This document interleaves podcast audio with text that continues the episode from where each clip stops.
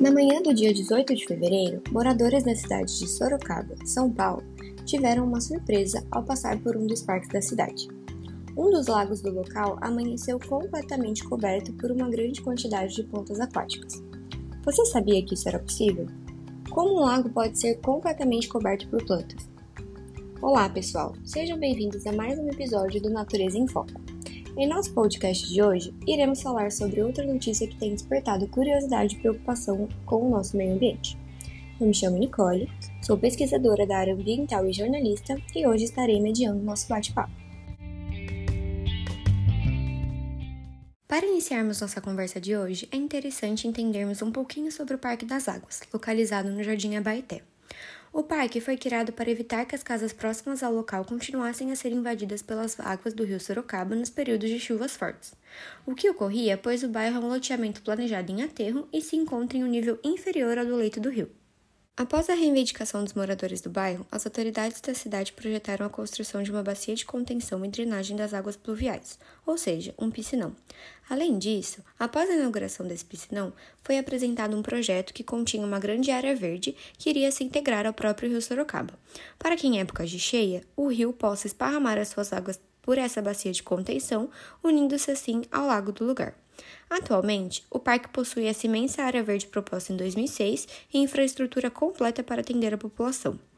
Porém, desde o dia 18 de fevereiro de 2021, onde antes se via água, passou a se assemelhar um gramado devido à alta quantidade de plantas que tomaram conta da superfície do lago de contenção do parque. No programa de hoje, iremos conversar sobre o que pode ter ocasionado o aparecimento dessa grande quantidade de plantas aquáticas no lago e sobre todos os fatores que estão envolvidos nessa notícia. Para isso, teremos a presença de três convidados muito especiais. Nosso primeiro convidado é graduado em Ciências Biológicas pela Universidade Federal de São Carlos. Seja bem-vindo, Luiz Felipe. Olá, Nicole. Obrigado pelo convite. Nossa segunda convidada vem de Salto. É graduada em Engenharia Ambiental pela Unesp Sorocaba. Seja bem-vinda, Flávia Santos. Oi, pessoal. Muito obrigada pelo convite. Está sendo um prazer conversar com vocês aqui hoje. E a nossa terceira e última convidada é a renomada engenheira florestal da área de preservação. Seja bem-vinda, Jéssica Martins. Olá, pessoal. Fico muito feliz em participar dessa conversa. É um prazer falar um pouco mais sobre o assunto. Acredito que a maior curiosidade sobre esse caso é referente a essas plantas aquáticas e o porquê elas cobriram completamente o lago de Sorocaba. Para darmos início ao nosso bate-papo, convido o Luiz a nos explicar um pouco sobre esse tipo de planta que foi observado no lago. Bom, Nicole, as plantas aquáticas das quais estamos falando são conhecidas como macrófitas aquáticas. Elas são visíveis a olho nu, com partes fotossinteticamente ativas e elas podem ser permanente, total ou parcialmente submersas em água doce. E podem também ser vistas por diversos meses do ano. Uma das principais características das macrófitas aquáticas é a habilidade de acumular e acelerar a ciclagem de nutrientes e uma alta tolerância à luz solar e altas temperaturas também, né? Elas atuam como liberadoras de nutrientes, ou seja, primeiro absorvem o sedimento por suas raízes e depois liberam todos os nutrientes acumulados novamente na água, através de sua excreção ou durante a sua decomposição mesmo. Em ambientes em que houver interferências humanas, as macrófitas aquáticas podem ocasionar diversos efeitos indesejáveis. Podemos perceber que a região em que se localiza o Parque das Águas já passou por várias intervenções relacionadas às águas que vêm do rio Sorocaba, como a criação de áreas verdes e do piscinão, por exemplo. Em casos como esses, essas plantas podem ser competitivas e passam a prejudicar o ambiente, pois, do ponto de vista botânico, essas plantas aquáticas acabam por impedir o crescimento das demais plantas daquele lago e ao seu redor, devido às suas grandes adaptações à temperatura e radiação solar. Mas existe algo de especial nas plantas para que elas tenham essa adaptabilidade? Sim, existe sim. E está basicamente relacionado aos processos fisiológicos. Mas, para isso, podemos explicar um pouco mais sobre como acontece o processo de fotossíntese, que é o principal responsável pelo crescimento e propagação das macrófitas. Jéssica, é... quer nos explicar como se inicia esse processo? Claro, Luiz. Bom, o processo da fotossíntese se inicia com a fase que ela é dependente da luz. Então, as plantas captam luz solar por meio de fótons para produzir energia para sobreviver. Como elas são plantas aquáticas, sua fotossíntese pode ser impactada por fatores que normalmente não afetam outras plantas, como por exemplo a coloração da água onde elas estão. Se o local possui uma água turva ou com coloração escura, pode afetar o modo como a luz incide em suas folhas, podendo filtrar a luz. Uma organela muito importante para esse processo é o cloroplasto. Ele está presente nas folhas da planta. Os processos fotossintéticos, por acontecer nessa organela e na folha, eles podem ser afetados quando elas estão submersas. A captação da luz ela é feita pelo complexo antena e neles nós temos pigmentos fotossintetizantes, que podem ser as clorofilas ou os carotenoides. Eles realizam a transferência da energia recebida nas folhas por ressonância até o centro de reação dos fotossistemas, onde ocorrem as transformações da energia luminosa em ATP e NADPH. Pessoal, então isso quer dizer que quanto mais luz, melhor será para a planta? Na verdade, não, sabe? A luz solar é essencial para a produção primária das plantas aquáticas e elas possuem ainda mais uma ampla tolerância à temperatura, ocorrendo desde ambientes tropicais até temperados, sendo que temperaturas altas costumam favorecer o desenvolvimento de diversas dessas espécies. Como na época deste fenômeno do Lago Sorocaba sofreu com altas temperaturas, chegando a registrar uma máxima de 32 graus durante os últimos dias do mês, isso em conjunto com a umidade pode ter favorecido o crescimento acelerado dessas plantas. Mas, mesmo as macrófitas com essa adaptabilidade, elas possuem um limite máximo do quanto de calor e radiação solar elas suportam. Quando a planta está em condições de estresse, causadas por fatores ambientais como altas temperaturas ou altas taxas de luz, então o processo de fotoinibição pode ocorrer. Ele se caracteriza pela ação negativa desses fatores ambientais nas estruturas dos cloroplastos. Isso, em alguns casos, pode prejudicar seu crescimento, causando danos irreparáveis. E isso vai acontecer quando as taxas de luz solar passarem do limite suportado pela planta, pois nesse caso, o fotossistema será danificado. E, como explicamos anteriormente, é nele que ocorre a transformação de energia, como no local não apresentam árvores ao redor do lago, não há locais sombreados durante os períodos de maior incidência solar. Sendo assim, a luz incide diretamente sobre as macrófitas, fazendo com que elas fiquem realizando a etapa luminosa da fotossíntese o tempo todo.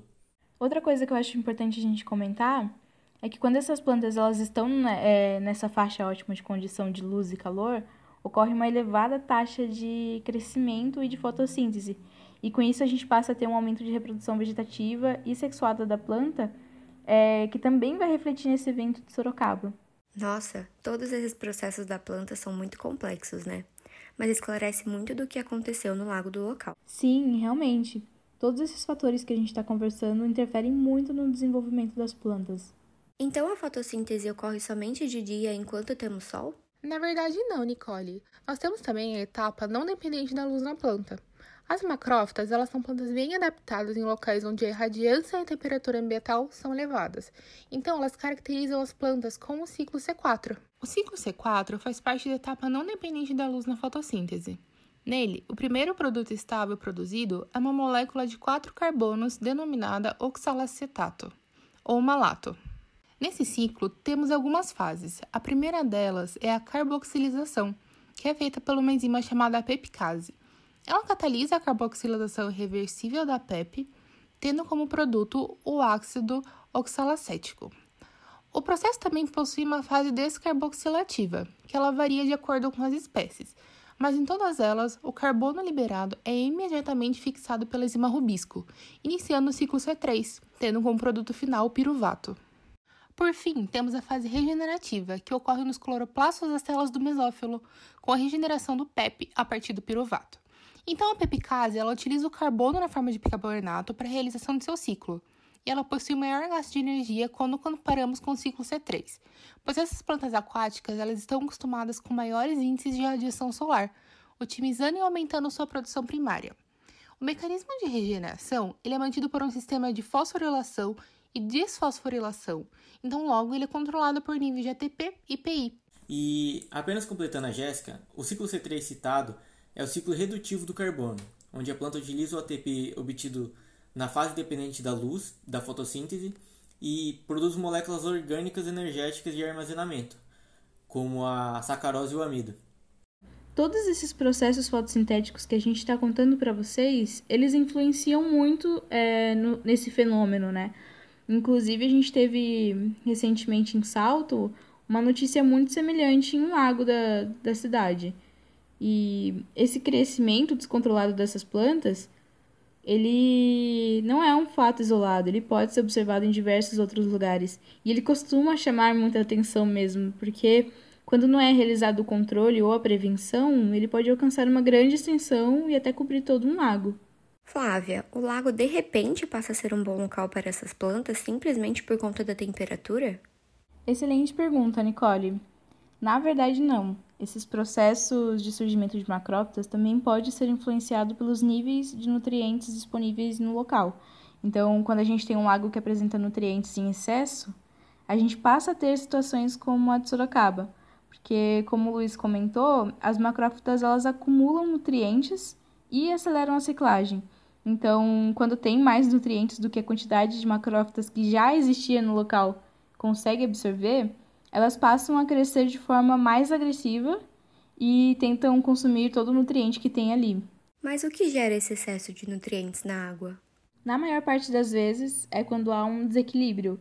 Então, ele pode ser porque a água estava parada, porque teve um despejo incorreto de esgoto, e tem até algumas situações que pode ser pelo carregamento de fertilizantes quando tem alguma área cultivada próxima do local, né? Então, isso tudo acaba gerando um aumento de quantidade de matéria orgânica que vai proporcionar esse crescimento exagerado, porque é, no geral vai ter um aumento no metabolismo da planta e na taxa de reprodução que vai fazer essa população crescer excessivamente. E, infelizmente, no Brasil, na maior parte das vezes, só são identificados problemas relacionados a esses pontos que comentei, né? Quando a infestação das macrófitas ela já atingiu um nível elevado. Então, é, é aí onde ocorre a realização da remoção das plantas e só depois que conseguem solucionar é, qual foi o problema que deu origem a é, esse crescimento descontrolado, né? Mas o ideal mesmo seria que fossem identificadas as causas desse crescimento excessivo é, logo no início, assim. Então, no nosso caso de Sorocaba, o fator mais provável é que possa ter havido o despejo incorreto de esgoto e que é também né, o principal responsável pela entrada de nutrientes que acaba agravando essa, esse processo de eutrofização.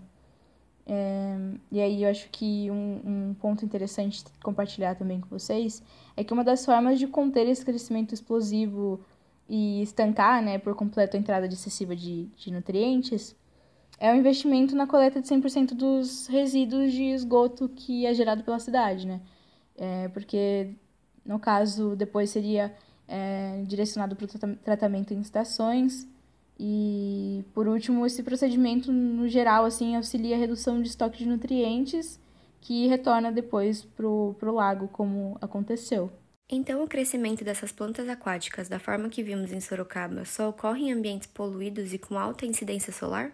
Podemos dizer que essas plantas aquáticas servem como indicadores para ambientes poluídos, ou seja, o estado trófico do ambiente aquático, pois essas espécies costumam se desenvolver melhor em ambientes eutrofizados, ou seja, em águas que sofreram um aumento repentino da quantidade de nutrientes e com altas concentrações de matéria orgânica, ocorrendo exatamente como a Flávia havia mencionado. E Nicole, com todo esse processo, a gente passa a ter algumas etapas que elas são bem visuais mesmo e que a gente consegue acompanhar enquanto ainda está acontecendo, né? É... E aí, alguns exemplos disso é o próprio esverdeamento da água. Então ela vai passar a ficar realmente muito turva por, por conta dessa proliferação das plantas, né? E isso vai dificultar até na penetração da, da luz na água. E a gente não pode esquecer que podem haver outras espécies localizadas abaixo da superfície que vão ter esse impacto, já que não vai ter tanta incidência de luz para elas, né? Então, se a gente tem menos luz por conta dessa cobertura, a gente passa a ter menos fotossíntese e logo a gente também tem menos oxigenação do lago ou do rio. E aí entra até mais um outro fator, né? Que essas plantas, em um determinado momento, elas vão passar a morrer. E com essa morte a gente tem as bactérias realizando a decomposição do material que fica no local, né? E essas bactérias elas são aeróbicas, ou seja, elas dependem do oxigênio para sobreviver. E esse surgimento excessivo das bactérias, ele passa também a refletir numa mortalidade da própria fauna que vive ali, né? Fauna aquática, no caso. Porque elas vão passar a consumir oxigênio que antes era disponibilizado para esses animais, para os peixes e até as outras plantas que estão enraizadas ali. Então, elas passam a deixar o organismo é, todo aquático ali sem oxigênio, podendo matar toda essa comunidade do local. Todo esse processo explicado pela Flávia é chamado de eutrofização, que ocorre quando a água recebe uma grande quantidade de nutrientes repentinamente. Em um primeiro momento, isso pode parecer benéfico, pois quanto mais nutrientes, mais vida, não é mesmo? Mas, na prática, ao aumentar os nutrientes, essa cadeia de acontecimentos leva os níveis de oxigênio da água próximos a zero. E sem O2, quase todos os seres vivos acabam morrendo e deixando a água imprópria para o consumo, levando os rios e lagos a perderem sua função biológica. Pessoal, pensando em tudo que já conversamos até aqui, além de evitar que a água receba esses poluentes, existem outras formas de prevenção? Com certeza, Nicole. E é aí que entra um fator muito importante que não existe no local: as matas ciliares. Elas são como se fossem os filhos dos nossos rios e lagos, e elas acabam servindo de filtro. Boa parte desses nutrientes que podem ser problemáticos em excesso podem ser controlados por essa cobertura florestal nas margens. Elas poderiam ajudar a evitar esse fenômeno de acúmulo de nutrientes no local, além de auxiliar no microclima, diminuindo a temperatura, que é um dos fatores mais importantes na fotossíntese. Bom, as matas ciliares devem estar presentes em toda a margem, porque além de ser lei, é um fator primordial para a proteção das nossas águas. Ninguém que aqui quer ficar sem ou prejudicar esse recurso tão importante, não é mesmo? Explicando mais um pouquinho sobre o funcionamento dessas matas ciliares, elas capturam e estocam os nutrientes em sua biomassa, além de fornecer os nutrientes necessários para as plantas, a partir da matéria orgânica do solo e a decomposição de plantas mortas. Ela contribui assim na qualidade do escoamento superficial da água que cairá em nossos corpos d'água e proporciona ambientes mais sombreados. Como a Flávia já explicou, o acúmulo de nutrientes pode vir de diversas fontes, mas o escoamento superficial deles é muito importante e ele pode ser evitado se a gente adotar medidas de reflorestamento. No caso de Sorocaba, esses nutrientes em excesso provavelmente migraram para o lago pelo transbordamento do rio Sorocaba, no momento que a gente teve a conexão entre o rio e o lago. Eu acho que essa conversa pode ser muito legal para que a população entenda um pouquinho mais sobre o nosso tão importante meio ambiente, não é mesmo, pessoal? Com certeza, Jéssica, eu considero muito triste saber que toda essa situação poderia ter sido evitada com medidas preventivas, como as citadas por vocês.